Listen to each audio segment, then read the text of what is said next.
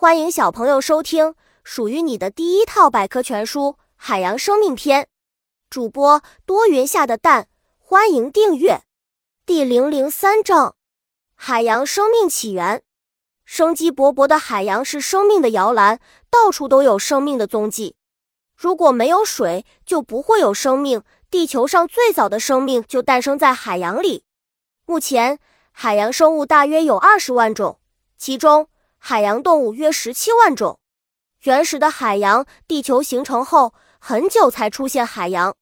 但是，原始的海洋并不是今天我们看到的这个样子。海洋里没有生命，而且海洋非常小，甚至还没有一片湖泊大呢。在经过地震、火山喷发现象后，地球上出现了海洋。生命诞生大约三十六亿年前。一种非常微小的原始细胞在原始的海洋中出现，它就是地球上最早的生物。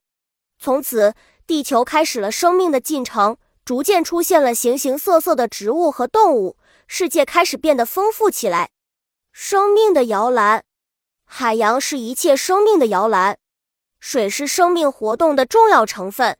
另外，和陆地相比，海洋的变化很小，没有干旱，温度变化不大。风雨对它影响也小，它还可以预防紫外线的伤害。原始生命在海洋里更容易生存。小知识：地球上的大洋为四大洋：太平洋、大西洋、印度洋和北冰洋。生物学家达尔文，十九世纪英国杰出的生物学家达尔文，找到了生物发展的规律，成为进化论的奠基人。他的著作《物种起源》对近代生物科学产生了巨大而深远的影响，具有划时代的意义。本集播讲完了，想和主播一起探索世界吗？关注主播主页，更多精彩内容等着你。